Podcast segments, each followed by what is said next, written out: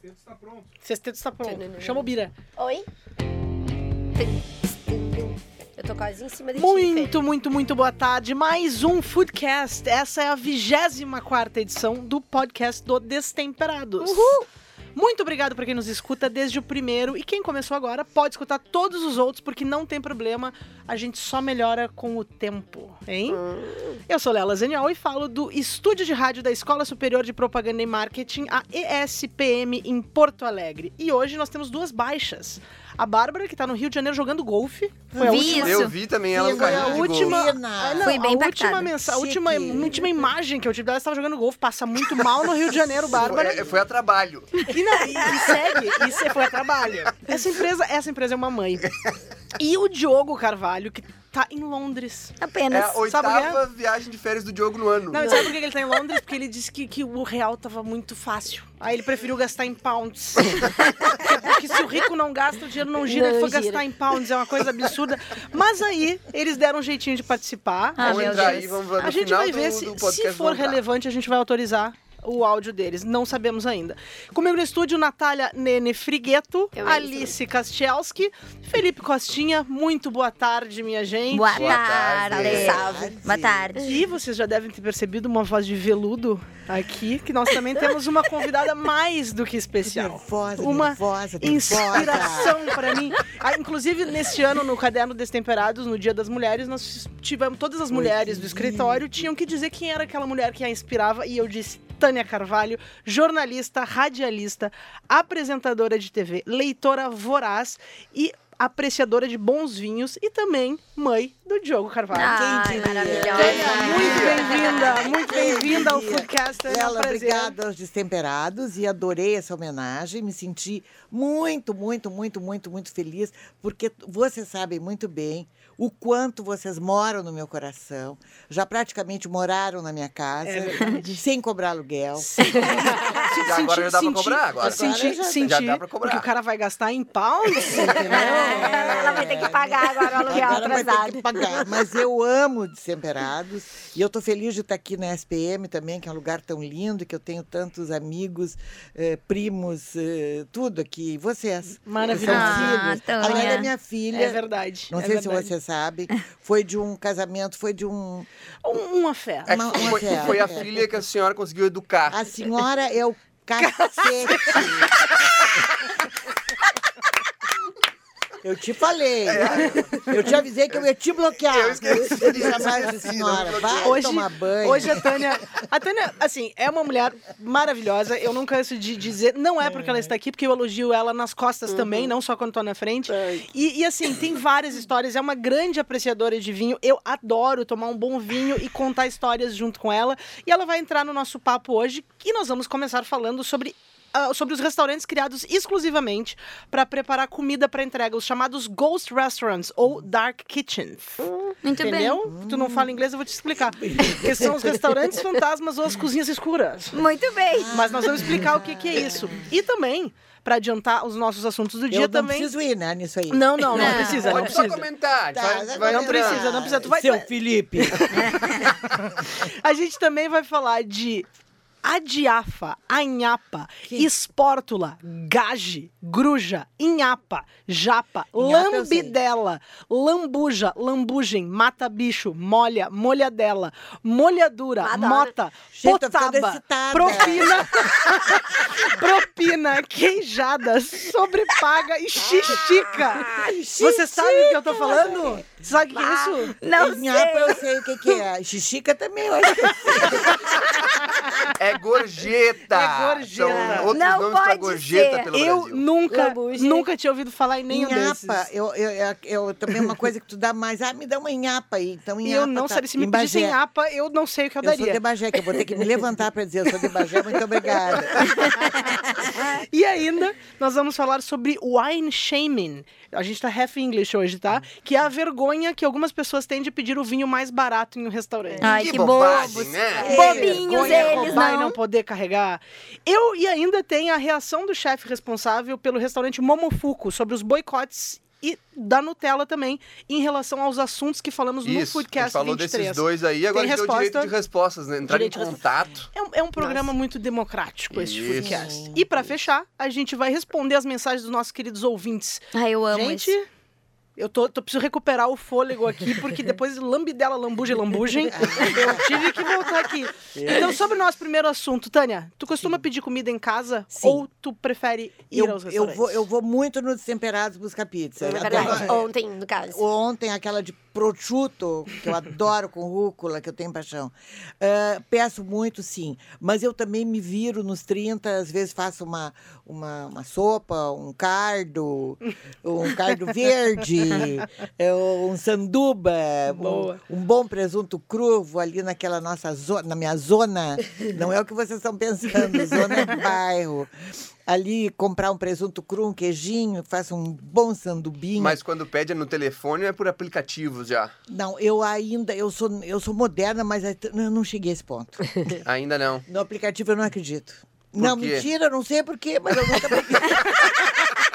Não acredita. A gente- nós vamos cadastrar o cartão de crédito do Diogo no aplicativo Diogo, pra claro. ti. Pede direto Ele ali. Pede Claro, direto. pede aquilo, vem a moto te trazer, ou vem não sei o quê. Isso. Isso, isso. Até, até bicicleta. Até bike, Vocês é. pedem comida em casa ou. Eu pouco, porque eu não tenho telefone, então às vezes eu, eu, eu deixo Mas ele. isso, isso é um ponto. É, um Cara, Eu onde é que tu mora? É que não funciona. É aqui, ó, tem que bater palma. é que na, na zona É, rural. Na colônia, Nenê, na colônia. Nene! Sabe por que essa Aí, pergunta? Nenê. Nenê, quem eu de casa? Seguinte, sabe por que disso? Porque o New York Times, grandes fontes que nós, nós buscamos, né? Ele publicou uma, o New York Times publicou uma reportagem essa semana sobre como a entrega de comida em casa está mudando a indústria da comida, Sim. principalmente os restaurantes.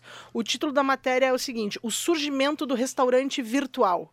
A matéria começa citando o caso do Rick Lopes, que é dono de restaurantes na cidade de São Francisco, na Califórnia. Ele diz que o delivery costumava ser um quarto do negócio dele e que agora corresponde a três quartos do Imagina. negócio. Ah, Ele tem quatro restaurantes, mas três deles são chamados de virtual restaurants. Não nos Estados comer, Unidos. não Né? precisa É comer. virtual. É virtual, que é bom pra dieta isso. Tu É Sim, só bom pra pra dieta. paga, tu paga e diz, ah, comi. O que é bom pra, pra- muito bom para dieta. Ou seja, esses restaurantes são restaurantes virtuais. sim. Eles existem apenas dentro de aplicativos de delivery. Então, assim, ó, não adianta, ah, vou lá reclamar. Não existe, não, Não existe. Segundo o Times, é uma tendência fortíssima e que está remodelando toda a indústria dos restaurantes. Só nos Estados Unidos gira, essa indústria que nos Estados Unidos gira em torno de 863 bilhões É de muita Eu dólares. acho que é grana. o futuro, é isso aí, Muita não é? grana. As pessoas não querem mais sair de casa. Quando eu adoro sair de casa, adoro, adoro, ma- mas nem sempre é possível, né? Nem sempre tu consegue estar na rua e jantar na rua todos os dias também não. É. A gente almoça já fora, então procuramos ficar em casa de noite. Nós almoçamos sempre fora de casa. É, eu- ou então, quando está chovendo muito, que aí meu cabelo encrespa, eu não quero. então eu peço comida. Eu não quero lavar o casaco. Vocês ouviram falar isso? Não. Que gaúcho não lava casacão? Que Ah, eu ouvi falar isso, eu ouvi falar isso, gaúcho não lava Eu casaco. Bota não no ouvi, eu sol. tô por Eu fora. não, lavasse teu alguma vez? Eu lavo meus Eu casacos. nunca lavei o seu. O Felipe bota no sol, porque ontem mesmo Eu ele tava lavo, falando. lavo. Tu lavas? É que meus casacos não são bons casacos. Eu É. boto no sol. Eu não tenho Tu muito bota apego. no sol, não derrete. Esse nosso de plástico derrete. Não, esse não, esse eu lavo. Mas Esse dá pra ir na máquina. pra, pra ter ideia, vamos seguir nos, Vamos, segue, nos segue. casacos? Segue. Pra, Nos pra ca- ter ideia do tamanho do negócio que tá se tornando a entrega de comida e como tá mudando, o, peguei aqui um outro dado. O negócio de restaurantes, a gente falou que é nos Estados Unidos 863 bilhões de dólares o tamanho do negócio. Os de aplicativos hoje no mundo são 42 bilhões. São muito menos. Muito, 420. Não, 42 por enquanto. Ah, é tá. muito Isso. menor. Mas estima-se que em 10 anos, em Ou seja, 2000 2030, Vocês têm noção que daqui a 10 anos, 420. 2030... Eu nem vou estar aqui, eu acho. Claro que vai. vai Claro estar que vai tá metade da indústria alimentícia dos Estados Unidos vai estar Vai o tamanho estar, do vai estar delivery. o tamanho do delivery. Mas se Posso. vocês pegam os aplicativos que a gente usa, tem muito restaurante que nunca se ouviu falar. E aí eu já pesquisei, tipo, alguns, e vários é só, tipo, a cozinha pra entrega. Isso, é os Ou seja, os, os restaurantes, Isso. as, as Exato. dark kitchens. A gente... Vocês acham que o mercado de delivery, eu acho que todos esses, essas- esses mercados de, de, de comércio por aplicativo, enfim, isso muda muito rápido. Como é que vocês acham que vai ser a reação ao mercado aqui no Brasil? Porque mudou muito rápido. Pensa assim, ó, dois anos atrás, A gente não. Eu mesma não pedia delivery, eu não consumia isso. Hoje eu consumo direto, assim. Pra Também. mim é uma solução muito fácil, principalmente no trabalho, aqueles dias que eu não consigo sair pro almoço.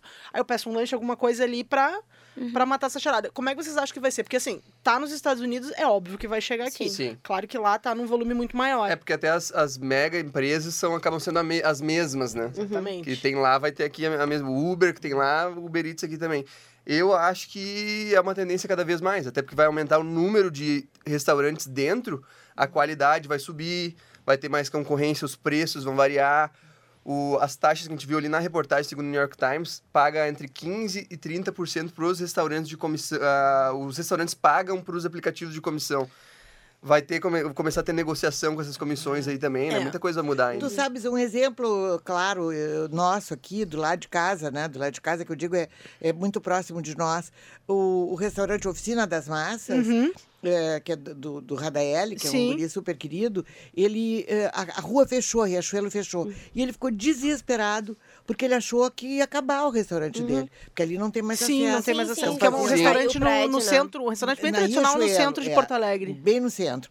E, e ele aí, quando ele começou então com o delivery, ele teve que. ehm, teve otimamente, né, que contratar Sim. mais três pessoas de tantos pedidos que ele Ah, começou. incrível. Não, As olha, pessoas e querem o é muito bom o delivery dele, É. viu? E reduz o cara para de ter gasto de decoração. É isso que eu ia luz, falar. Luz, Era isso que eu ia falar. Esses números aqui que o Times trouxe, ó, os restaurantes americanos pagam por entrega entre 15% e 30% de comissão.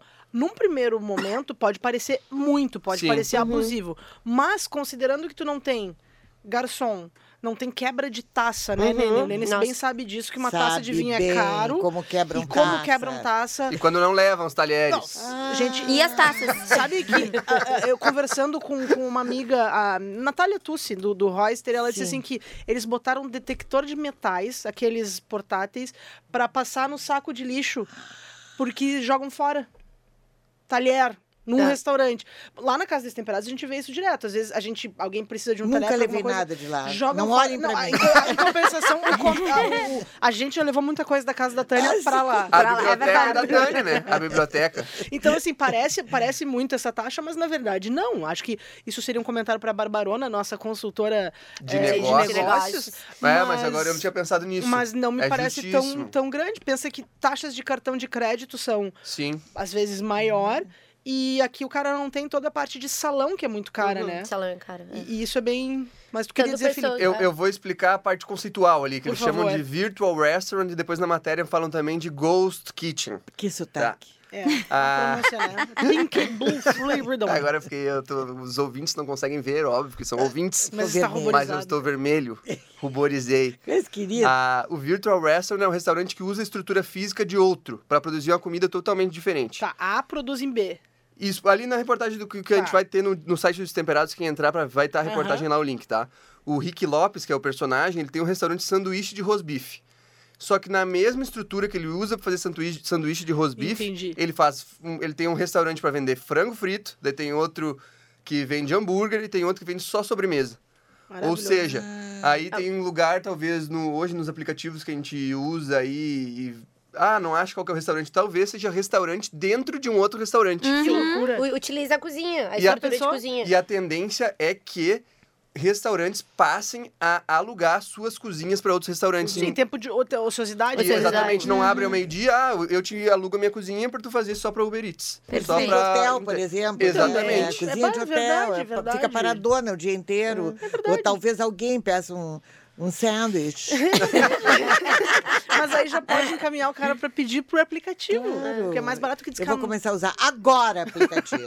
e, o, e o outro conceito que eles trazem é o do Ghost Kitchen, como a gente falou, que seria a cozinha fantasma, em bom português. Ou Dark Kitchen, como a Lela citou lá no início, cozinhas escuras. E que é uma cozinha criada exclusivamente para um restaurante de aplicativo, ou mais de um restaurante. Uhum. Ah, eu dei uma pesquisada e no Brasil já tem franquias, várias marcas, vários restaurantes que, que são franqueados já oferecem o serviço de, de tu comprar a franquia de Dark Kitchen. Sim. Nossa. Que a franquia vai ser a franquia mais barata, que daí eles vão lá pegar vamos te botar, fazer um estudo, vamos botar num aluguel barato, só que não seja É distante das falar. regiões centrais. Era isso que eu ia falar. Por exemplo, Sim. existem regiões nos- nas grandes cidades, né? Ah, ou também nas não tão grandes, mas aqui em Porto Alegre, que é de onde a gente fala, tem, sei lá, regiões do quarto distrito, que era uma região industrial antigamente, e que hoje, ah, e por muito tempo ficou abandonada, e hoje existe um movimento de retomada. Mas ainda assim é possível encontrar eh, grandes espaços, pavilhões, a aluguéis muito Sim. baratos. E tá próximo do. Então eu acredito que esse movimento, além de tudo isso que vai me- movimentar na indústria, ah, vai revitalizar ou vai repopular ah, áreas mais inóspitas da cidade, que é, o maravilhoso. máximo, adoro o quarto distrito. Que é maravilhoso. Eu acho um espetáculo. O pessoal chama de baixo moinho. Exatamente. Mas eu acho É. até que tem que ser quarto distrito, Eu porque também é acho. maravilha. A gente vem em todas as cidades do mundo. E fazem tu isso. Uhum. esses lugares, Nova York, etc. Pra não me exibir aqui, que eu conheço. pra não me chamar de velha exibida. Mas é, é exatamente o que acontece. Os grandes pavilhões, eh, ex-fábricas. É. depósitos, transformados nos lugares mais charmosos. E, e é genial porque tu consegue fazer uma estrutura de restaurante com investimento muito menor. Ou seja, é mais democrático, movimenta, gera emprego. Então, é, é- eu acho sensacional esse movimento. E pelo mundo já começaram a surgir food markets de delivery, né? Exatamente. Que são ali, eu até coloquei ali, ó, que em Londres a Uber está investindo num desses food markets, que é um- eles consideram como uma aceleradora de restaurantes, para criar mais opções para o próprio aplicativo, para o Uber Eats, que vão lá, não tem restaurante tailandês, tem pouco. Eles estão botando dinheiro Para fazer. é para criar pequenos Maravilha. restaurantezinhos dentro dessas que empresas genial, que têm né? pavilhões, Bárbaro. né? Que bárbaro. genial. Para ter mais Tem opções. mais dados para nos trazer, Felipe? Ah, Na montanha, ah, Felipe? Aqui, ó. Isso aqui a Tânia vai, vai saber comentar bem pra gente. Que ela disse que gosta de comer em casa, mas à noite e tal.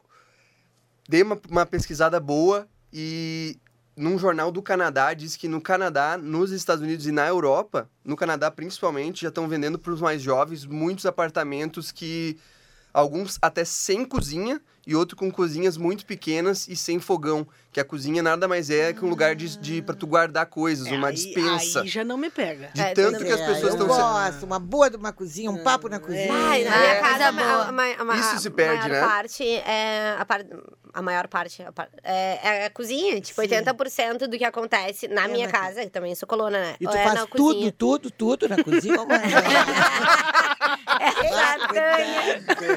Não, mas Olha, a gente. eu soube de uma amiga minha que uma vez namorou em cima da, da- na churrasqueira e o Namorou. apelido dela ficou picanha. É um mas, perigo, hein? Chamar de batata no- frita. No, em Osaka, lá no Street Food, eles comentaram que, que também eh, tem uma, eh, isso já é uma tendência no Japão de não ter cozinha. A maioria das casas mas não a tem gente- cozinha. essas grandes É. cidades, né? Que os caras alugam não é um apartamento, é uma cela, né? Claro. É um Sim, nove metros cativeirinho, quadrados. um negócio assim que realmente não tem espaço pra nada. E o cara faz todos os lugares que tem cultura de comida de rua, que as pessoas fazem Sim, todas, Tailândia, né? é. Fazem todas Mas E as até casas são assim, mínimas também, né? Na A Ásia, gente- né? São tudo Exato. pequeníssimas. Claro que isso é uma coisa que a gente vê no Canadá, no Japão, etc. Mas é- é, a gente volta um pouquinho pra trás.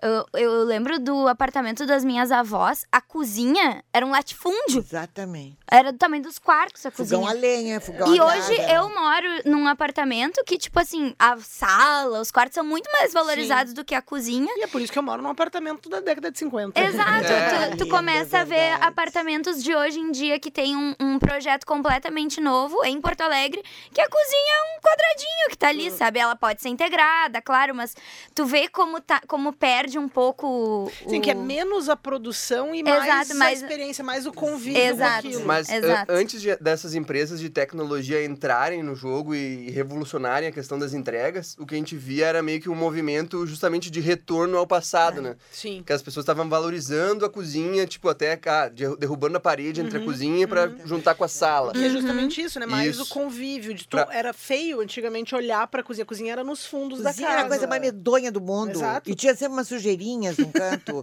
Tanto é que Hoje, tinha um acesso pela cozinha, né? é, hoje as É. cozinhas são coisas estrela da casa, né? magníficas, lindas, Sim. É verdade. charmosas, Todo- cheias de grifes. É, tu quer a geladeira É. bonita, quer que é. tudo seja bonito na É, cozinha. O liquidificador tem que ser aquele, o É. fogão aquele, Sim. outro. Fala sozinha. Tudo uma tenho- fortuna. Exato, tudo uma fortuna. Eu tenho minhas dúvidas se isso que a Alice falou, o que que tá diminuindo, as pessoas estão cozinhando cada vez, tem essa influência de, de, ahn, de buscar comida nos aplicativos e tudo mais, daqui a pouco da, da parte de produção da cozinha diminuir e aumentar o do convívio. Mas, ao mesmo tempo, esses restaurantes que antigamente só ofereciam opções da baixa gastronomia, da dita baixa, hambúrguer, pizza e, e cachorro-quente, por exemplo, tem muito mais opções. Então, não é que as pessoas estão deixando de valorizar. Na Não, verdade, elas estão achando outros E deixando de ir. Também deixando não de ir, deixam também de não deixam de Não, ir. não deixam de Mas ir. elas estão consumindo de outras maneiras Uhum. e consumindo cada vez mais. Ou seja, as pessoas querem consumir a gastronomia Uhum. e elas só estão se adaptando, porque às vezes realmente tu vai fazer. ah, leva tempo. ah, às vezes até mais caro, dependendo do que tu for comer. Por exemplo, tu vai fazer uma receita de pad thai, um prato thai. Tu precisa de vários ingredientes, um pouquinho. Nem sempre acaba- tu tem isso em E nem sempre, ou se tu for comprar, vai acabar às vezes sendo mais Uhum. caro do que tu comprar num restaurante que já faz aquilo com uma Uhum, escala maior. Então, Mas, mas eu acho que no futuro, daqui, sei lá, 15, 20 anos, vai ter. A juventude não vai aprender a cozinhar e não vai ter gosto pela cozinha, vai ter muita gente vivendo, sim, exclusivamente de entrega. Mas já teve, já, já existe uma geração assim que odiava a cozinha e que era medonho eh, ir para a cozinha. Talvez uma geração um, um pouco mais moça que a minha, eh, mas a minha também. Eu achava a coisa mais humilhante cozinhar. Hoje eu tenho inveja de quem sabe cozinhar bem, tu entende? Eu tenho morro, me roo de inveja da Lela. eu me comi os cotovelos. Porque eu acho a coisa mais chique do mundo alguém chegar numa cozinha e manusear aquelas coisas. Enquanto bebe um vinhozinho. Claro, aí tu bebe todo o vinho, não Todo vinho. Sabe o que acontece com frequência isso, Dani? Acontece com frequência. Eu fico com a E- cebola picada na dias E na uma pia. vez que eu resolvi cozinhar, imagina quando eu era muito, muito jovem, morei em São Paulo, morava no Bexiga, eu botei luvas de borracha, porque tinha no meu enxoval, para lavar uma alface. então isso ficou famoso, assim. O Diogo adora contar essa história que eu lavava alface de luva. Mas é que eu não, eu não tinha ideia, porque a minha mãe foi uma grande, grande, grande cozinheira. Mas os almoços da casa da minha mãe era assim: tinha empadão de carne, empadão de, de camarão, massa, frango assado, carne assada. Era, um, Era uma festa? Uma festa. Então era para. Era de- tinha de tudo. Massa feita em casa, claro. E eu sempre vi isso. E eu tinha. eh, Não sei porquê, mas eu, eu não, nunca me cheguei à cozinha. E agora eu quero chegar à cozinha, não cheguei. Aproveitando o tema. Mas a- um, um ponto ainda que eu não coloquei ali, o que eu acho que não tem e que precisaria ter neste tocante a esta no questão, tocante a essa como questão, dizem, como diz dizem- o. É, então. Ele... O, o, o, o Felipe. Quem Não, não, o nosso, nosso o querido nosso presidente, Ele Ah, fala. sim, ah, Tocante não, a não, essa não, questão. Tocante a essa questão. Vamos não, voltar, vamos voltar, vamos voltar. o, o- não existe fiscalização ainda para essa coisa direito, Sim, né? é. sim. Por exemplo, se, se eu quiser abrir um restaurante, eu vou for cozinhar na minha casa e para entregar de delivery. Não, Como é que eles vão assim, Eu acho controlar? que tá atrelado, eu não sei, tá? Não sou, não sou especialista no assunto, mas a minha lógica diz que para te ter um estabelecimento comercial de restaurante, tu vai ter que ter um alvará para isso, porque tu precisa emitir Da nota saúde. fiscal. É, Então tu também. tem que ter alvará de saúde, tu tem que ter um, um lugar que vai ser inspecionado e tal. E aí, a partir disso, porque para te vender um produto, tu tem que ter nota fiscal. Em Sim, tese. sim. Então, tu não pode fazer na tua casa, porque tua casa não é um Não é ponto comercial. Então, acho que isso é mais tranquilo de, de controlar. E eu não sei, aí eu não, fica pra gente pesquisar quais são as regras e os critérios do aplicativo. Para entrar no Por aplicativo, exemplo, talvez eu, tenha a eu regra. faço, né? eu faço um rico de um sanduíche, por exemplo. Sim. É, moro ali na minha casa. Será que eu poderia cadastrar o sanduíche da Lela ali pra vender? Não sei. Acho que vale até a gente pesquisar. Não sei quais são os critérios. Sim. Deve Sim. ter que ter pelo menos CNPJ, né? Sim. Pelo menos. Não sei. Sim, pra saber, pra, É pra interessante entrada a gente ir atrás disso. Isso. não Mas segue o baile, Lela. Eu fiz o papel Vamos- do Diogo hoje e te interrompi um pouquinho. Não, absolutamente. Não tem problema. Aliás, o Diogo interrompe Não, tá alguém. fluindo. Que coisa maravilhosa, ninguém, fluindo. ninguém atropela ninguém. Aproveitando então que o tema é delivery, teve uma polêmica há pouco tempo atrás com um dos aplicativos lá dos Estados Unidos, o DoorDash, que a empresa estaria ficando com a gorjeta dos Sacanagem. entregadores. Opa! Mas vamos falar da velha e boa gorjeta, então, nos restaurantes. Ah, se não é cobrada a gorjeta, vocês pagam voluntariamente? Tempo, comentem. Eu, se Eu não me sim. cobra, eu não pago. Eu. Eu, eu sempre pago, deixo uma eu gorjeta. Meu pago marido tudo. não. É. Meu marido tem horror de, porque ele diz que já tá ali, a gorjeta já tá. Eu concordo com, com o Felicíssimo. É. Porque se, pra mim, se tu vai cobrar um serviço, tem o, o dono do restaurante tem que colocar ali tudo que o, resta o, o, o empregado dele tem que ganhar. Mas eu, quando o garçom é tão, tão, tão, tão, tão É, gentil contigo. tão gentil. eu- Eu gosto de dar uma eu- gorjeta. é, eu me eu sinto também. Também não quero me me exibir, sinto, mas sou no igual. Brasil, onde a prática é. In Brazil. Em Brasil. Em Brasil. Cobrar, é, é prática cobrar os 10% e a gente sabe que existe um direito trabalhista, né, que, que, que pelo menos garante que o cara vai ter um salário e tal. Então, e, e eu vou muito pela questão cultural. Então, no Brasil, eu não dou além dos 10%. Mas eu sempre pergunto, tipo assim, ah, tá, incluir os 10%? Daí a pessoa fala sim ou não, ou se quiser dá mais, ou dá por fora ali, porque agora tem também uns lugares que não aceitam em Mas cartão é, de Quando crédito. não der gorjeta, eles dão e na tua nos cara. Estados Unidos, Eles exatamente. Aí, cara. aí eu dou gorjeta, porque É. é, a prática. Os caras só se remuneram basicamente com gorjeta. Sim. Uhum. E aí que me pega, porque aí eu não sei muito quanto dá. E aí a etiqueta diz que no mínimo 10, mas se tu der 10% nos Estados Unidos, eles te olham. Feio. Não. Então, até 18, 20%. Só que daí é complicado. Aí sim eu avalio mais o serviço. Mas eu acho complicado porque o preço não é o preço, sabe? Mas eu tinha dado uma pesquisada e nos Estados Unidos, tinha isso antiga, antigamente. O, tinha um negócio que os, os restaurantes eles podiam deixar o, o garçom sem remuneração, o garçom ganhava só na gorjeta. Porque tem uns resta- restaurantes que estão tão cheios, eles têm uma cultura tão grande de dar gorjeta, que os garçons ganhavam muito dinheiro. É, mas aí é complicado, né? O cara trabalha sem salário. Isso. Mas por isso que pra, existe uma. é, Se fosse contar com o Felício... Ex- né? ex- existe le- legislação trabalhista específica para restaurantes por isso, por causa da gorjeta, que diz que tem um. Além de ter o salário mínimo, existe o salário mínimo para funcionários de restaurantes por causa Sim, da gorjeta. Que é tipo o que eles ganham por hora, né? O Isso, mínimo, o mínimo isso. nos Estados Unidos Sim. não é mês. É tipo, ah, eu ganho, sei lá, ó, 10 dólares a hora. Esse é o. Olha. Inclusive no táxi, tu deixa umas moedinhas, ele te joga pela janela É as moedinhas de volta. Isso, É lá tem verdade. costume de pagar verdade. gorjeta pro táxi, né? Comenta. Desculpa. Não, não, por favor. eu ia fazer. Eu, eu, eu gosto, sim, de dar uma valorizada no, no, no serviço. Eu sou co- É, eu, com eu, Nath. eu, eu também, assim, eu, eu, eu sempre pergunto, pago se os 10% tá incluído, eventualmente se tem que... Às vezes me complica essa coisa de eles não receberem no cartão. No cartão, né? Tu tem que Isso dar é em ruim. dinheiro, e aí eu nem sempre tenho dinheiro espécie, e, e- mas eu, eu dou gorjeta, assim. Mas eu também Bah, quando eu sou eu- eu- maltratada e eu tenho que pagar os 10%, eu fico.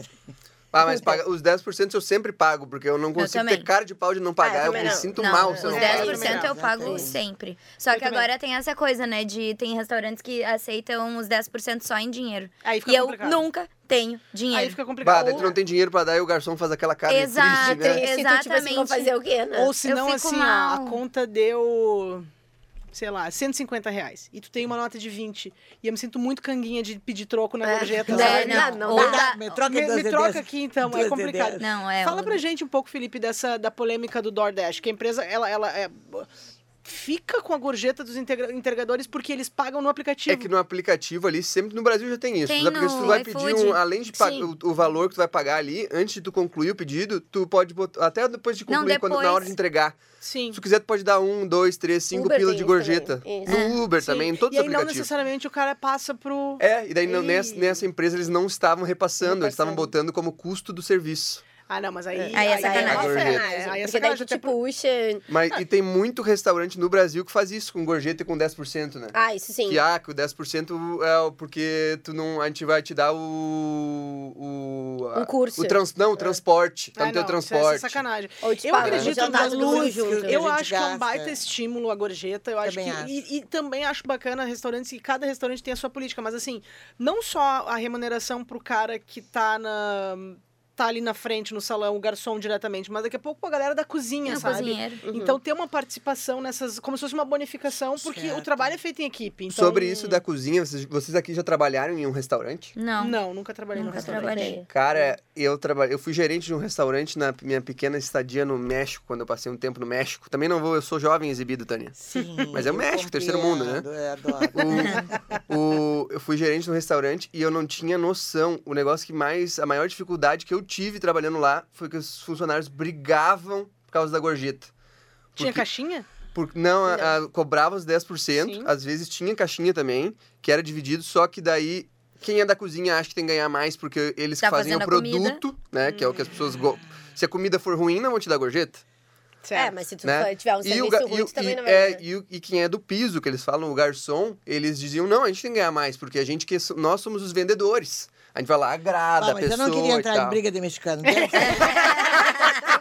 Ah, Era uma briga, gente. Não sei se no Brasil é assim também, mas era uma briga entre cozinha. Eu, eu imagino que seja, E- ah, porque que todo mundo faz parte do time, né? Mas é o combinado, como diz a dona Bárbara, o combinado não sai caro. Pois é, então, se tá bem organizadinho ali, é tanto pra, pra cozinha, é tanto pro piso. Lela. Lela, Diz, eu, diz. Eu, eu trouxe aqui informações do guia do viagem, da revista Viagem e Turismo da Abril Gosto muito. Sobre gorjetas ao redor do mundo. Gosto, gosto. Aí eu fui Ah, é bom a gente. Que gorjeta, se a gente parar pra pensar, é uma das culturas gastronômicas Exato, globais, né? exato. É uma coisa que existe no mundo inteiro. E é um lance de etiqueta, né? Comum no tu vai mundo pro inteiro. país, te Mas, informa gente, qual é o hábito. nos Isso é Estados começo. Unidos- E como eu sou viajandona, eu vou querer saber. Va- me- Pois me Tô passa. Alice. viajando, Não, ah, viajando. em Nova York, eu fui numa festa e tinha que dar tips pra moça do banheiro. Claro. A- Ela, ela tava ali, ela tava cuidando de tudo. É, não precisa ir pra Nova York. Ela nunca pegou um bus, Tânia. Não sabe que na rodoviária. Depois da rodoviária, Nunca fiz xixi lá. Eu ia dizer isso. Mas eh, ela ficava ali sentadinha com a caixinha do- dos tips. Aguentando- papel higiênico. né? aguentando- Sim. Porto Alegre também. Aguentando aquela sinfonia. Essa merece insalubridade. É. Vamos aqui, ó. Ah, nos Estados Unidos, a gorjeta é fundamental e acaba sendo uma fonte de renda importante para os trabalhadores. O percentual dependerá da qualidade do serviço. Em restaurantes, o esperado gira em torno de 15 a 20% Ó, do final. Falei que E, e não é cobrado na taxa de serviço. As pessoas Não. que calculam, É, né? Espera-se que tu calcule da tua conta É. 15, 20%. Ah, em bares, o padrão, se tu tá na, na barra ali no bar, um dólar por drink a mais. já, já põe a, a mais, então. E em A táxi, gente já veio gastar quanto, Tânia? Uns 20, Eu, né? Que nós estamos 20 20 já, também, já de saída. 20 drinks. De saída eu já deixava 20 no balcão ali. Já deixa embaixo do copo, assim, ó. em táxi de 10 a 15% da corrida. Eita. E nos hotéis, que tem o bellboy, né? O cara que Aham. leva o carregador das malas, ah, pelo menos um dólar por mala, por mala carregada. Mas eu sabe que essa coisa do carregar mala, quando vem, eu vejo alguém querendo pegar minha mala, eu me atiro em cima, não deixo ninguém encostar, que porque eu sei que vai custar. Então eu já me agarro na minha mala e digo, não precisa, mesmo que seja, não quero, não encosta na minha mala. E 2 dólares para serviços de limpeza e de quarto. Eu acho eu acho meio que abuso, que tem que pagar o hotel, né? Tu tá pagando a conta. E aqui, aquele bilhetinho que te deixa assim no hotel com um bombonzinho, uma boa noite. Aquilo quer dizer, deixa uma É o Felipe, se graninha. hospeda, o Felipe se hospeda em lugares que eles não- nem arrumam a cama. Não tem cama. Não tem cama. Não, eles deixam um bilhetinho relaxado, não arrumou a cama. Eles deixam um bilhetinho assim, trocamos os lençóis toda segunda-feira. Daí tu chegou ali terça-feira. Deu. Ai, Deus. Terça, sexta. Não, o lugar que eu vou não tem nem cama, é rede. Eles te dão a rede. Ah, Bom vamos demais, no bom demais. Canadá, nos restaurantes, a, a gorjeta de entre 10 e 25% do valor total. Táxis 10 e 20% e em hotéis 2 dólares a 5 dólares. Já tá mais caro que nos Tá Estados caro o Unidos. Canadá. Ah, Egito, 10% é o suficiente. Tá bem. Israel, de 10 a 15%. Ó, o pessoal da Alice. Não ó. deixei. Turma da Alice, tu não deu gorjeta quando foi em Não. Israel. É, até teu nome tá costurado na boca do sapo lá. Ai, que horror. Não, o combinado em Israel é 10 a 15%. O difícil é fazer o povo pagar. É verdade. Gente combinou, Botaram mas- teu, teu É nome verdade. num papelzinho É, no muro das orientações. Ficaram se lamentando da tua presença. É verdade. A Argentina é forte também, a parte das gorjetas. Vamos ver aqui na Eu não Argentina, me lembro né? como é que... Ah, na Argentina, ao contrário da maioria da, Amé- da América do Sul, o serviço não está incluído no preço final dos restaurantes. Por isso, clientes devem of- oferecer separadamente ao garçom. Ah, Eles na- têm uma carteirinha. são raiz, e né? daí eles Pra ficam tudo. mostrando a Ah, carteirinha. eu acho mais justo tu dar o que tu quiser ali do que te cobrar a Tá, taxa. mas existe um... Acaba criando um, um padrão mesmo que informal. Então, sei lá, Uhum. 10%. Quanto que é na Argentina? Ele fala? 10, É, 10, 10, 10. informalmente. É. Só que se tu dá 10 pro garçom, não, não sabe se vai pra cozinha, né? Ah, sim, sim. Tem claro. isso, né? Esse Por isso que a é taxa o- de serviço Entendi. vai pra se distribuir entre todo mundo. né? Ah, o México é um país em que as gorjetas são importantes, eu falei, né? É, o... Ah, em restaurantes de 10 a 15% do valor total da conta, pre- de preferência em dinheiro. Hum. Tá? Na Austrália e Nova Zelândia, gorjetas não são exatamente esperadas. Ó, Aí, ó. também devem cobrar bem por isso. É. Talvez. Vamos seguir o baile? Maravilha, eu pensei que tinha mais, tava, tava aqui viajando. Não, tem, tem, até tem, mas daí a gente vai falar de 365 países da Não, ONU aí. Maravilha. Como é que é na Europa? Tem É, eu queria ver Europa? Espanha e Portugal, por favor. De maneira geral, os restaurantes da Europa já possuem valor de serviço inserido nos preços. Ah, boa. Porém, como dito anteriormente, que eu não li aqui, né? A confirmar primeiro nunca é demais. Tá Ah, certo. culturalmente, gorjetas adicionais são opcionais e dadas quando o serviço é excepcional. Ah, Aí tu dá eu direto acho. pro- Ah, O mais comum é arredondar a conta. Ah. Ah, então pra, pra pronto. menos, né? 35, digo que 25, Esse, fecha em esse é 25. Israel. Israel. Fecha em 25 aqui. Aí, Mas o que eu quero saber de vocês... Tá muito bom, viu, conversar com vocês hoje. Queria Ué, dizer que, isso. que presença tô boa, Tânia. Coisa boa. Vamos, vamos- vamos negociar lá uma Não, troca, a pra Bárbara mim- e Diogo por uma Tânia. Pra mim tá, tá, tá, tá Quando feito. quiserem. tá feito. olha, Mais dinheiro. As artes. Ah, Eu quero saber se vocês já sentiram o wine shaming, que é a vergonha de pedir o vinho mais barato. jamais, inclusive, sou o contrário disso. Eu, no máximo, sinto o wine proud. E- É, eu, eu, inclusive, escrevi até uma experiência gastronômica pro- no site destemperados.com.br Oh, essa semana, site. que eu citei isso. Antes de saber o que era o wine shaming, eu citei como critério.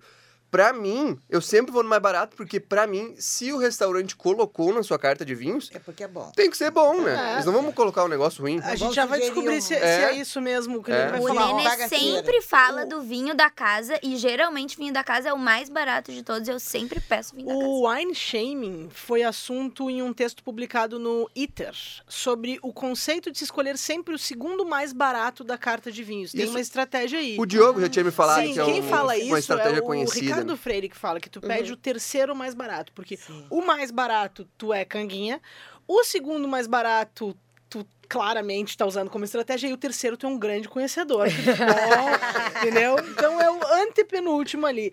A coluna da Jaya Saxema é, na A coluna Jaya. Jaya, Jaya Saxema do- amiga, Beijo, né? Contemporânea nossa Morava da época, sim, daquela época.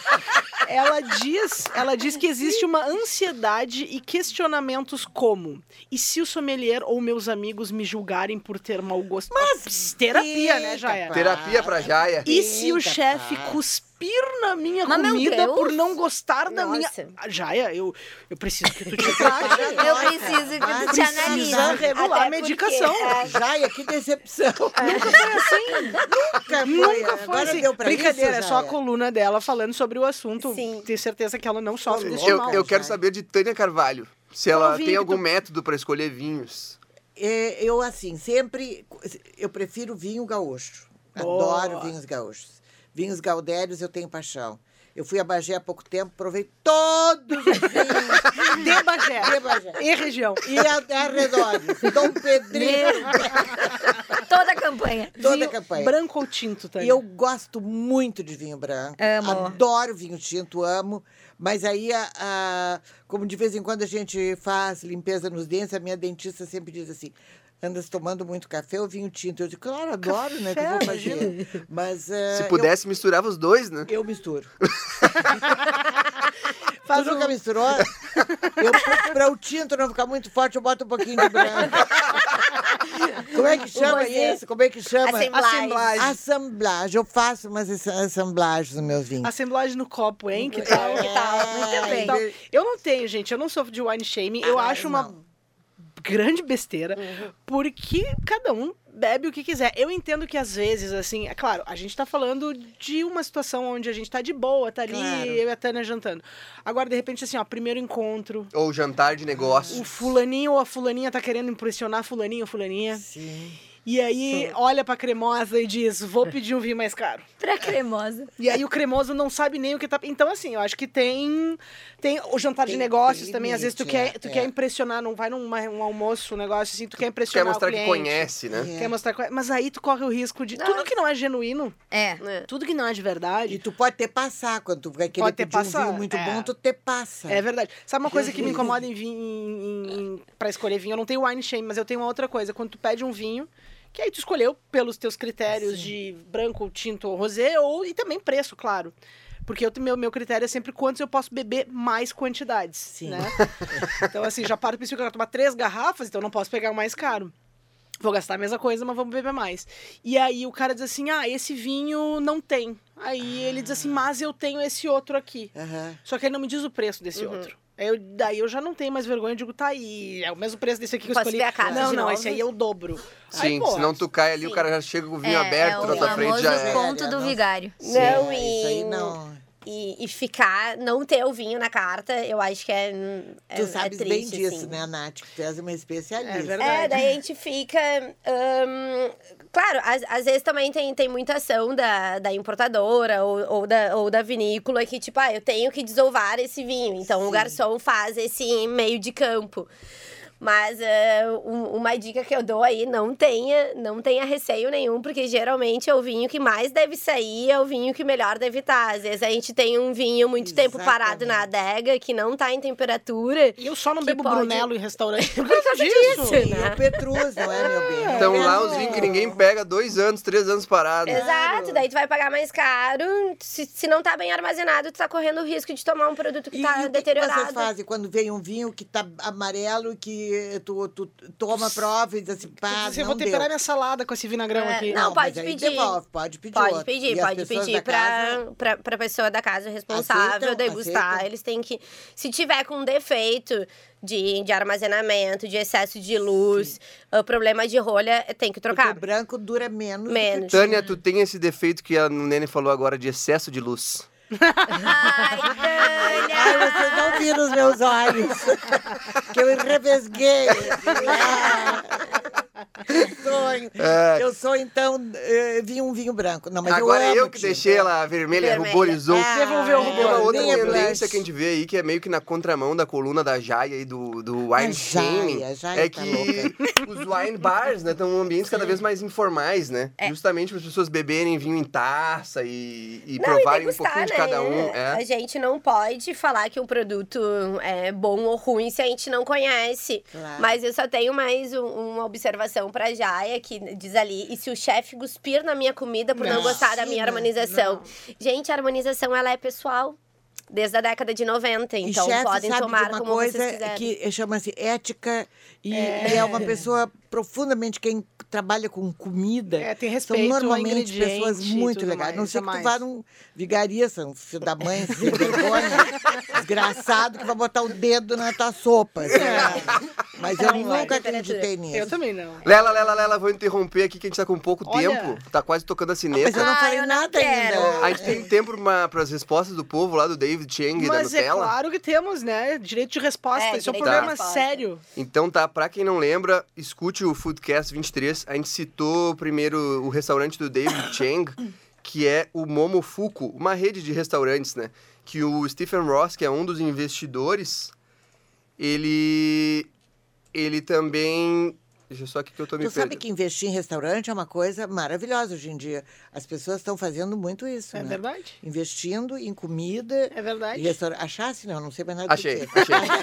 ele, ele, ele- o Stephen Ross botou dinheiro na campanha do Trump e muita gente começaram Sim, a fazer um boicote. é. O que o David Chang fez, ele, como estratégia para as pessoas pararem de boicotar, ele pegou o final de semana, tudo que deu de dinheiro do restaurante, ele doou para caridade. Maravilhoso. Para fazer equilibrar, a Equilibrar. balança. Deu um belo de um tapa de luva, Né? eu diria. Equilibrar a balança. E, e a Nutella disse o quê sobre, os, sobre a grande repercussão A que teve Nutella, no eu vou pedir que a Tânia dê mais uma enrolada aqui para eu achar a resposta Ah, do é Nutella. tu tranquilo. gosta de Nutella, Tânia? Eu, olha, gosto, mas eu sou mais salgadinha. Eu gosto mais de salgados. Eu também, eu troco uma prefiro- Nutella por uma coxinha. Eu também. Bah, fácil, fácil, fácil. Eu também. E tu sabes que há uma. Às vezes eu, eu tenho uma necessidade horrível. Deu? Deu. a Tânia é muito ninja do rádio, cara. O, a Nutella, a gente, a gente- quando a Como gente, disse, é a gente publicou o programa, o podcast passado no Twitter e marcou a Nutella Global, né? Que é a conta da Nutella do mundo. E eles responderam na hora, assim. Eu acho que uma resposta que eles já estão com uma resposta pronta, talvez, porque teve muita matéria, né? Em cima da Eles mandaram.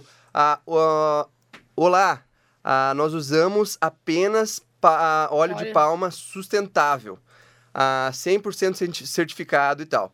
Ah, Ele tá, nós- traduzindo, tá traduzindo agora, tá, ex- exatamente. Ah. Nós exigimos que os nossos suppliers, que são os Os fornecedores. os fornecedores respeitem e tenham compromisso de com a não Com desmatamento. desmata, contra o desmatamento e também preservação das espécies.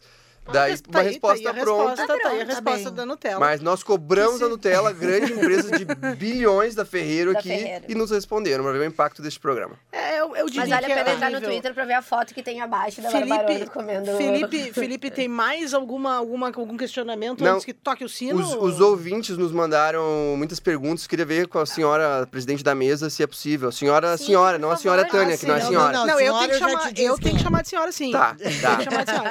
Ah, sim, Podemos? Permissão concedida. Então tá.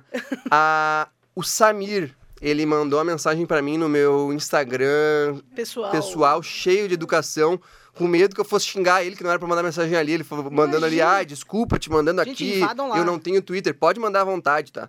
Ele, não vai responder. Eu res- não, não só Claro que respondi, como uma outra pessoa nos respondeu, tá? O, o Diogo respondeu ele.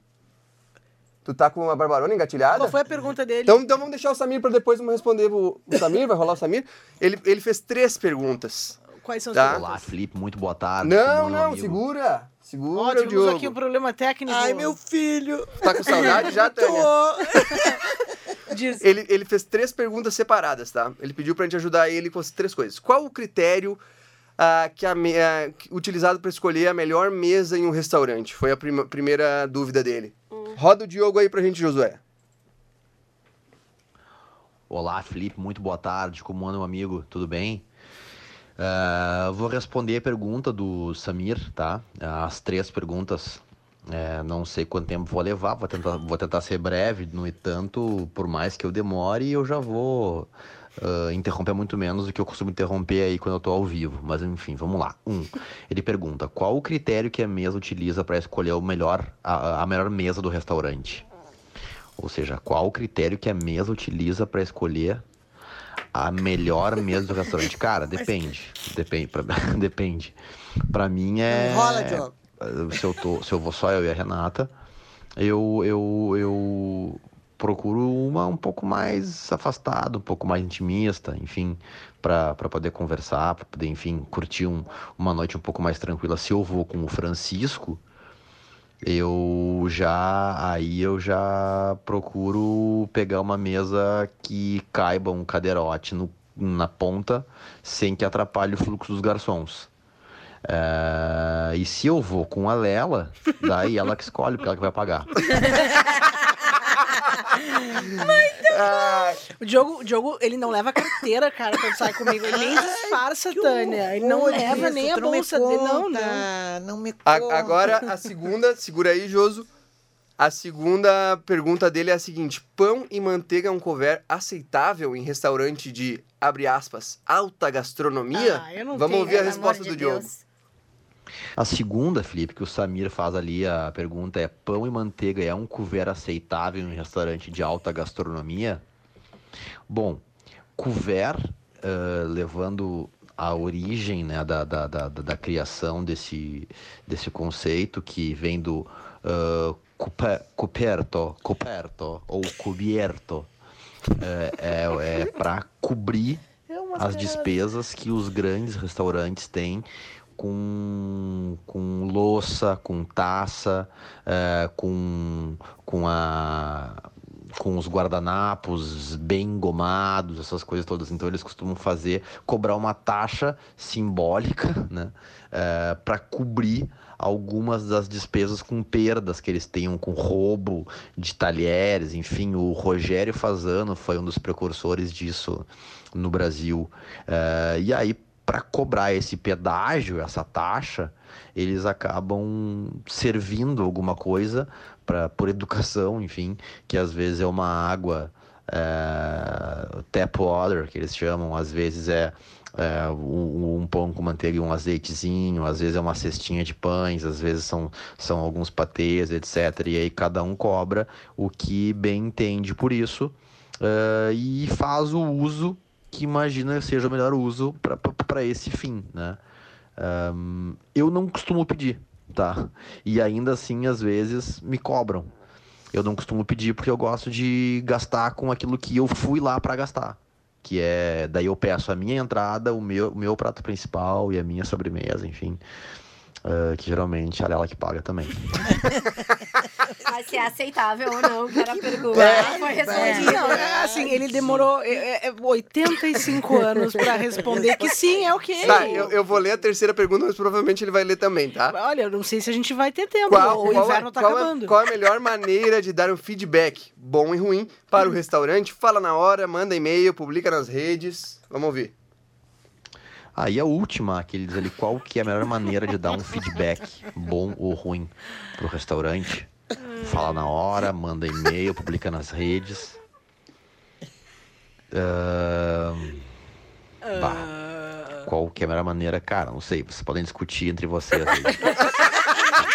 Adorei a resposta, adorei a resposta. Eu não tenho, É, eu, eu sou, eu, eu sou cagão. Eu sei. Eu não tenho coragem. Eu de sei qual falar é a na hora.